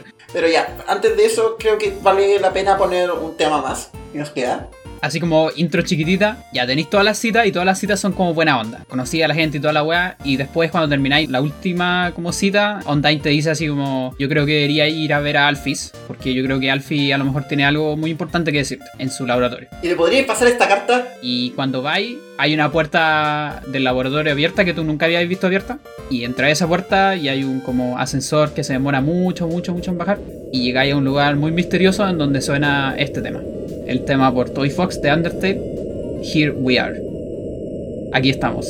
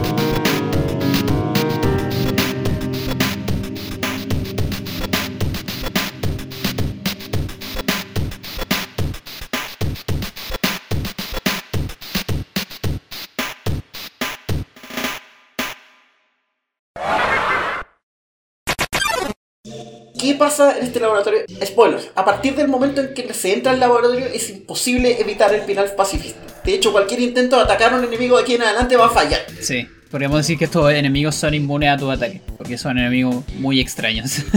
son las amalgamas. ¿Qué está pasando en esta cuestión? Llegaste como a este laboratorio escondido debajo del laboratorio.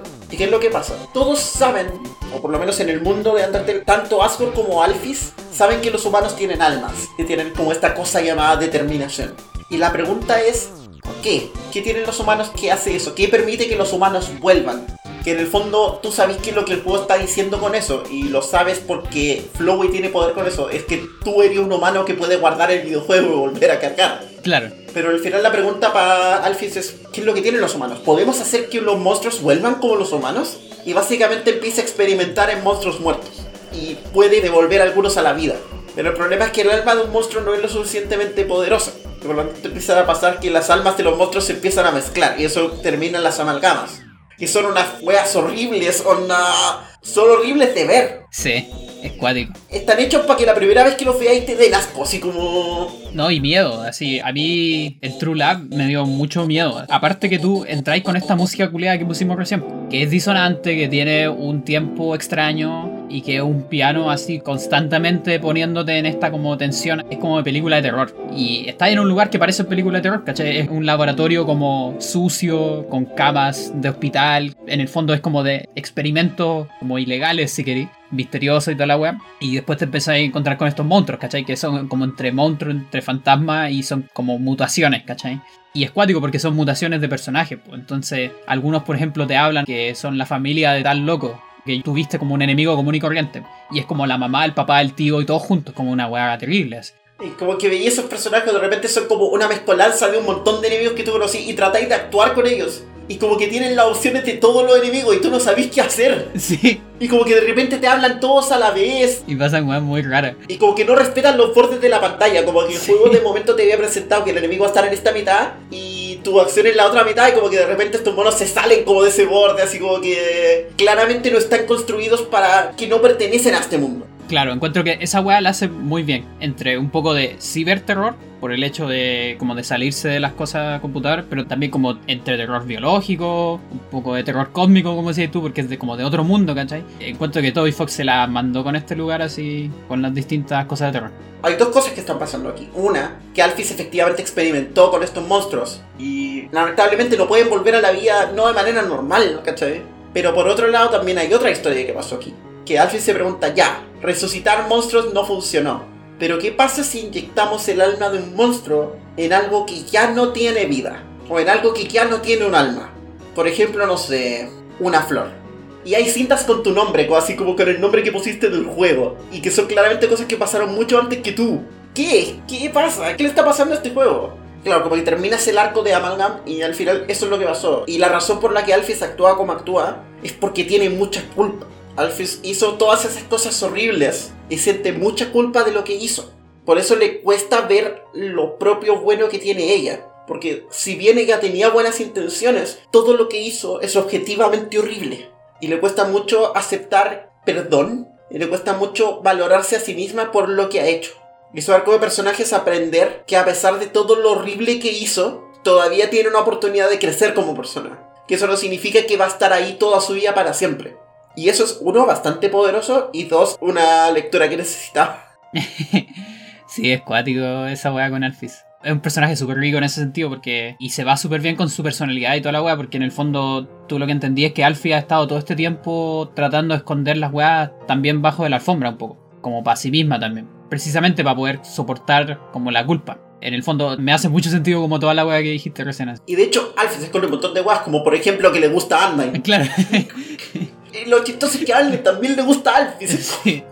Weón, bésense luego. Cómanse, por favor. Me da risa porque como que nadie reacciona a esa wea como todos lo sabían. como, en el final donde terminan juntas, todos reaccionan como ya, si todos sabíamos que esto iba a pasar.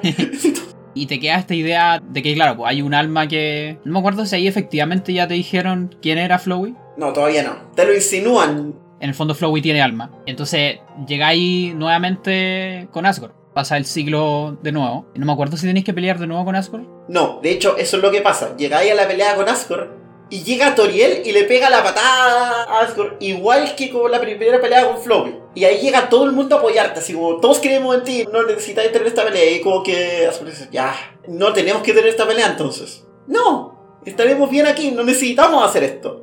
Ya, como que el juego va a cerrar ahí y todo bien. Pero Flowey no puede cerrar el juego aquí. Flowey no puede cerrar el juego aquí. Eso es casi textual lo que te dice. Yo no puedo cerrar el juego aquí. Básicamente atrapa a todos los demás personajes y los consume dentro de sí misma y revela su forma final.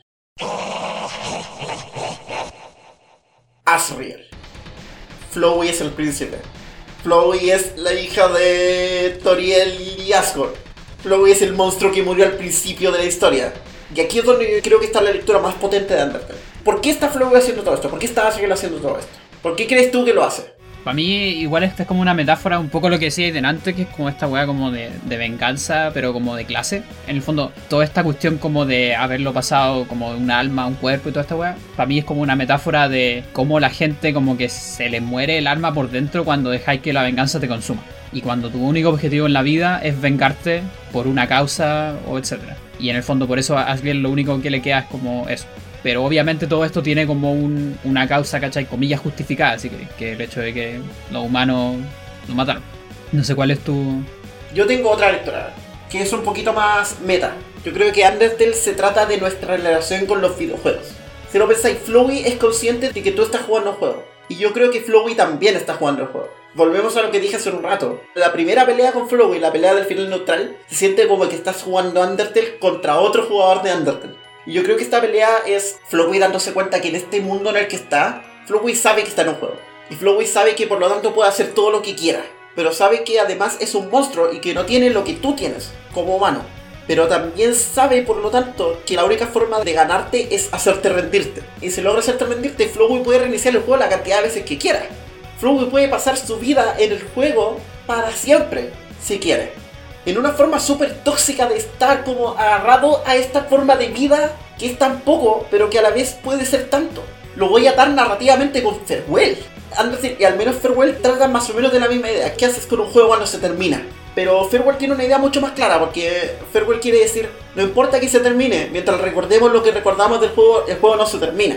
Undertale en cambio solamente te está mostrando a alguien que no puede terminar un ciclo, que no puede irse, y que hace rato que dejó de ver a los personajes como personajes, que dejó de ver a las personas que incluso en, su momento de su vida amó como personas. Solamente las ve como líneas de código y diálogo.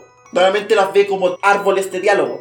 En el final genocida, Flowey te dice que esa es la razón por la que estaba haciendo todo esto, porque solo ve a los personajes como líneas de diálogo, que podía reiniciar todas las veces que quisiera, porque total tiene lo que tienen los humanos.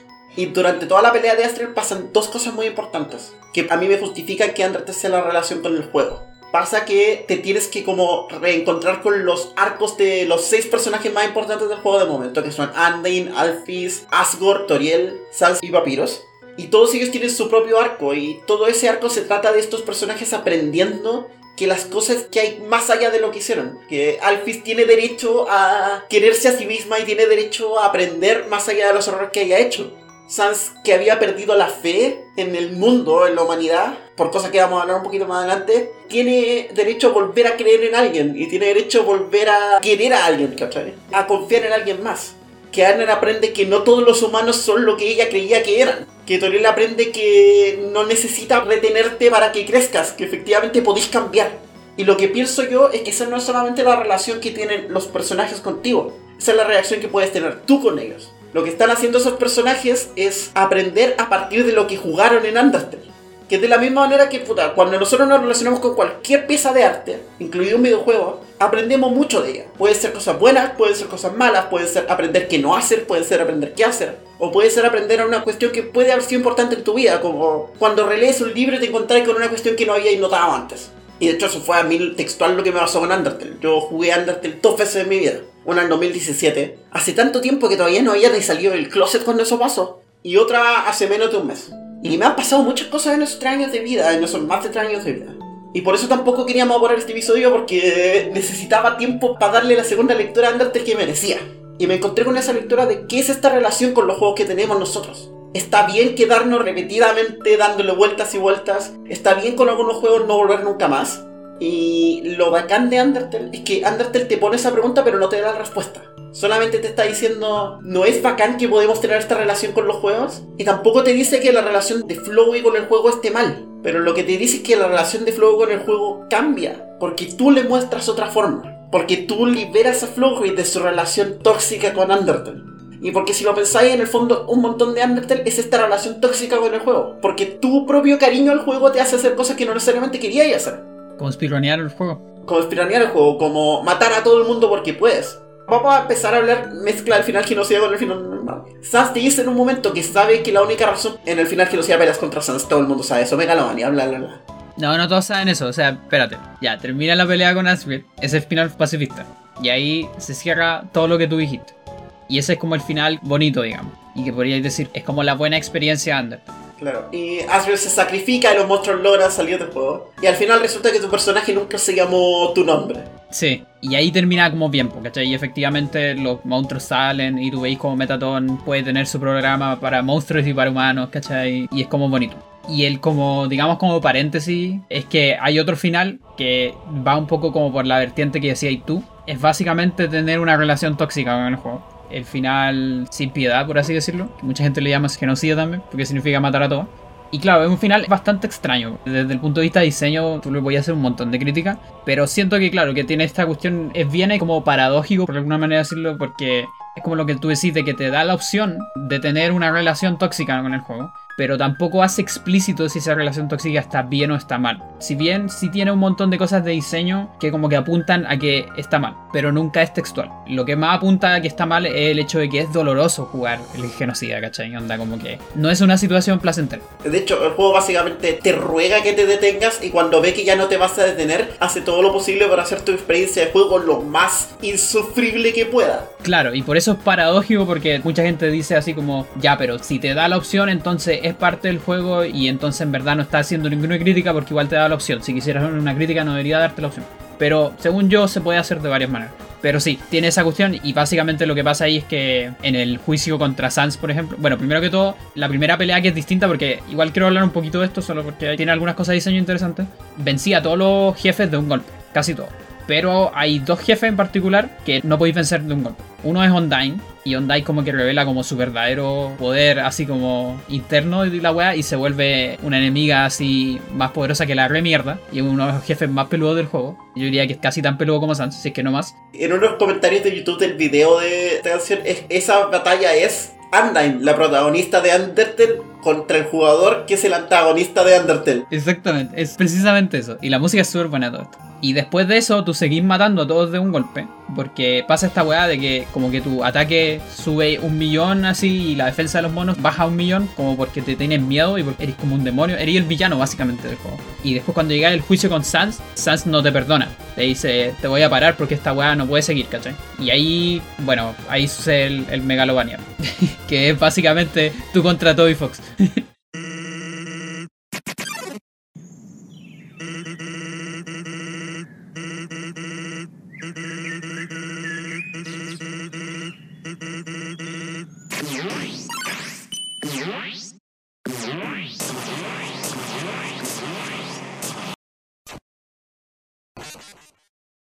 Y esa pelea tiene muchas cosas interesantes.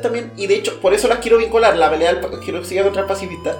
Porque la pelea del genocida, Sans también sabe que tú no te vas a rendir. Sans también sabe que tú tienes determinación. Y lo que está tratando de hacer es hacer la pelea lo más insufrible posible y lo más agotadora posible. Para que eventualmente te aburráis. En esa pelea, por ejemplo, Sans te pega un solo hit de HB. Pero no tienes invencibilidad. Sans te puede pegar mientras está en los menús. Sí, po. Sans no se deja pegar. Como que se corre de los ataques. ¿Qué creéis que me voy a quedar ahí? Que me peguen. sí, po, como todos los demás. De hecho, y por eso me encanta como a nivel de diseño. Encuentro que es una de las peleas como más mecánicamente ricas del juego. Independiente de lo que sea en historia y toda esa weá. Encuentro que el WOT se las mandó. Porque efectivamente, Sans se burla de todas las mecánicas del juego. Porque, por ejemplo, tiene uno de vida, uno de defensa y uno de ataque, como tú decís. Pero esquiva todos tus ataques. Hace esa cuestión de que no tenés invencibilidad. Entonces te quita como así como súper rápido. En el fondo se burla de todas esas mecánicas. Al igual que el juego lo ha ido estado haciendo. Es como la representación viva de, de lo que Undertale ha estado haciendo todo el rato. Y la cuestión que pasa es que están los dos peleas y que es lo que para mí significa que es la idea de que Undertale es sobre la relación de uno con los juegos. Es que las dos peleas, los dos personajes saben que tú no te vayas a rendir. Y aquí me pasó algo, porque a mí me encanta la pelea con Asriel. Yo no había jugado la pelea con Asriel nunca, es una pelea maravillosa. Es bacán. Y una cuestión que pasa en esa pelea es que no la puedes perder. Porque incluso si te bajan todo el HP, como que el corazón se rompe y se vuelve a juntar al tiro. No puedes perder esa pelea. Dice, but it refused, que significa que se rehusó y también que se refusionó. Exacto. y me pasó una cuestión y dije, ¿cuántos juegos tienen un momento en que no podéis perder? Y de repente me pegó una- un lumazo. ¿Sabéis cuántos juegos tienen momentos en los que no podéis perder? Todos. No sé si todo, pero hay caleta, es como muchísimo. No, pero a lo que voy es, en teoría, ningún juego vas a perder. Mientras lo sigas jugando, eventualmente lo puedes ganar. ¿Ya? Esto es cierto, por ejemplo, de Celeste. Esto es cierto de King Story. Esto es cierto de todos los juegos de los que hemos hablado en este podcast. Ya, pero para, ¿qué significa para ti perder? O sea, incluso si te quitan una vida, no sé, si te morías en Celeste, filo, el juego te acaba de respawnear, podías hacerlo mil veces y te podías morir mil veces más, pero eventualmente va a llegar a la siguiente pantalla, ¿verdad? Ya, pero eh, por eso te digo, ¿a qué te referís tú con perder entonces? ¿Cómo perdí un juego? Es que eso es lo que voy. Hay una sola forma de perder un juego, que es dejar de jugarlo.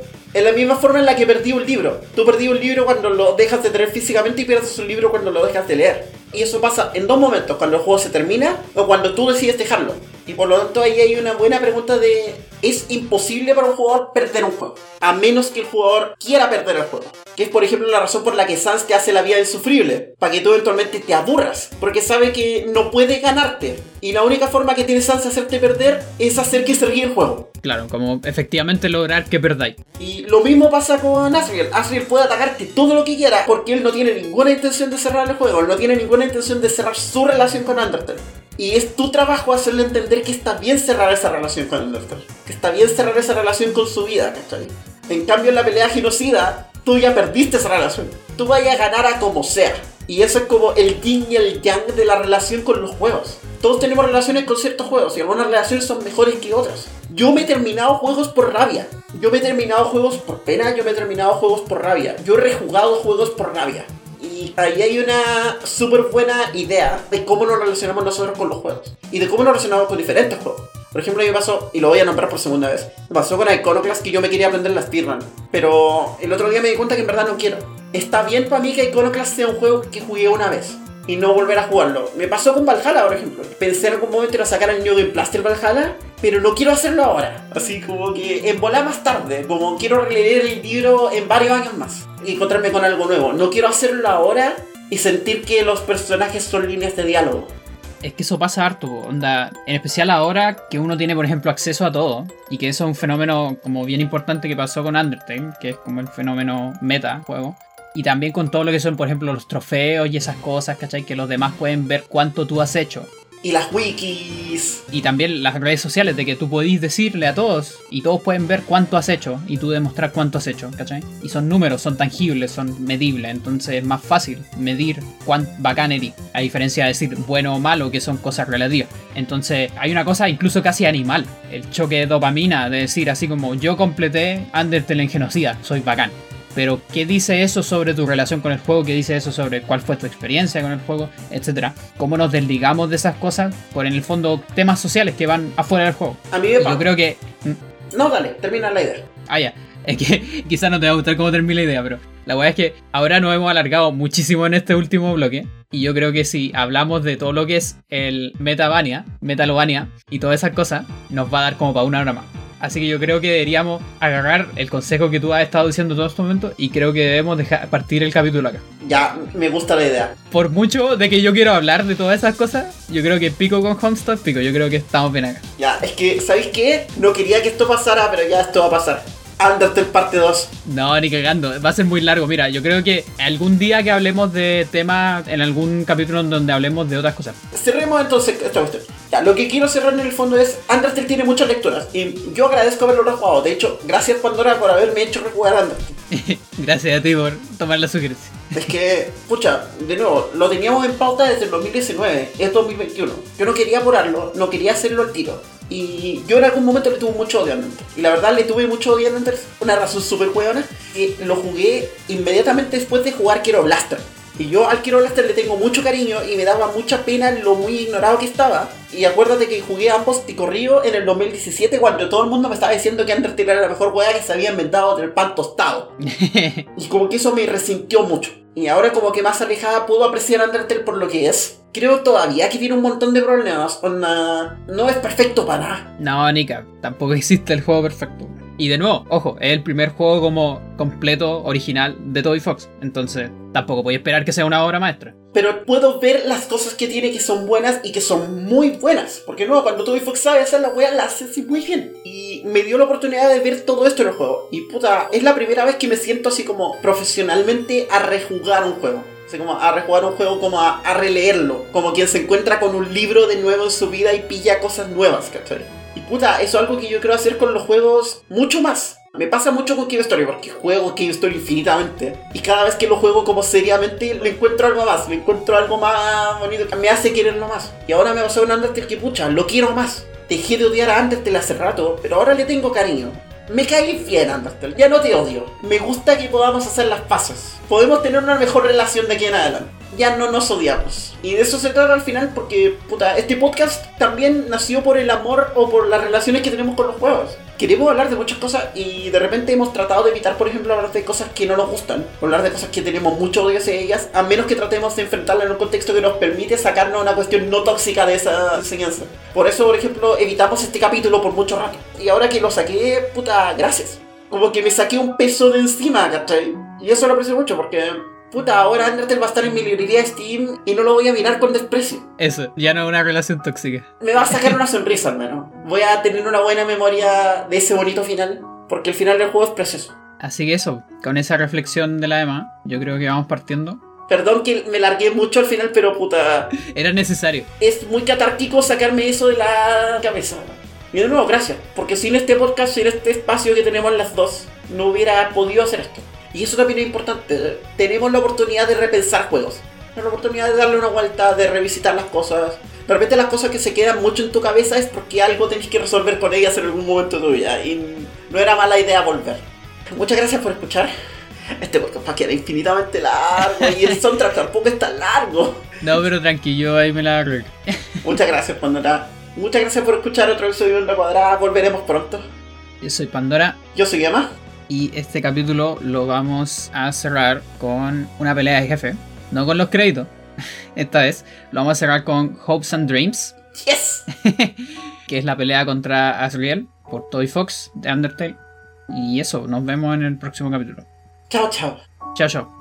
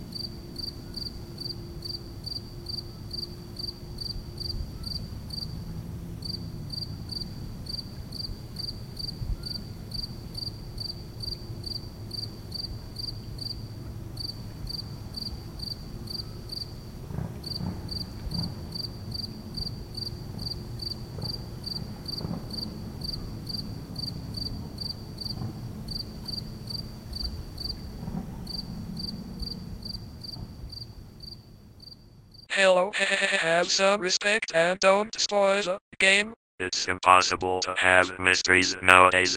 Because of nosy people like you. Please keep all of this between us. If you post it online, I won't make any more secrets. No one will be impressed. It will be your fault.